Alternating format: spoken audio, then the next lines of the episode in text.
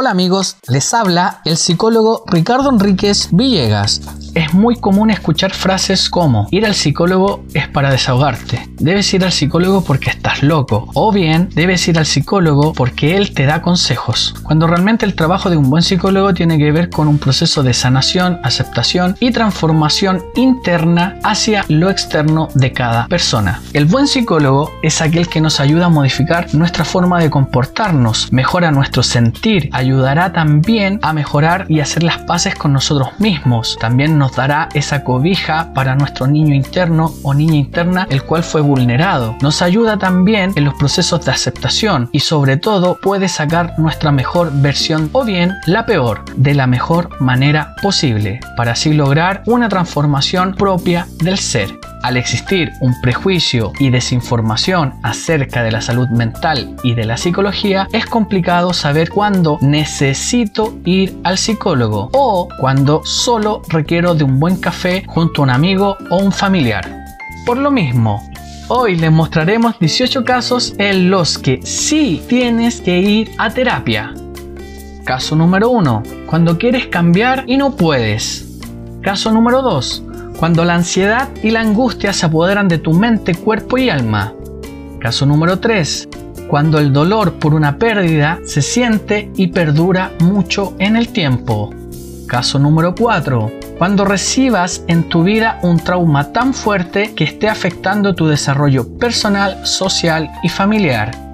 Caso número 5. Cuando vives en una dependencia emocional, ya sea con una pareja tóxica o con una relación no sana. Caso número 6. Cuando notas que tu seguridad de ti mismo y tu autoestima se ven totalmente disminuidas. Caso número 7. Cuando fuiste víctima de algún abuso o maltrato. Caso número 8. Cuando existen dificultades a nivel de pareja. Caso número 9. Cuando existen disfunciones a nivel de sexualidad. Caso número 10. Cuando existe sintomatología depresiva. Caso número 11. Cuando existen cambios y te cueste generar una adecuada adaptabilidad. Caso número 12. Cuando tengas un descontrol de impulso que esté afectando tu vida personal, social y familiar. Caso número 13. Cuando desees que el estrés disminuya. Caso número 14. Cuando vives con muchas preocupaciones. Caso número 15 cuando te das cuenta que tus relaciones están dañadas. Caso número 16. Cuando no te sientas en plenitud con tu vida. Caso número 17. Cuando te cueste creer en ti mismo. Caso número 18. Cuando te sientas bien y quieras estar mejor.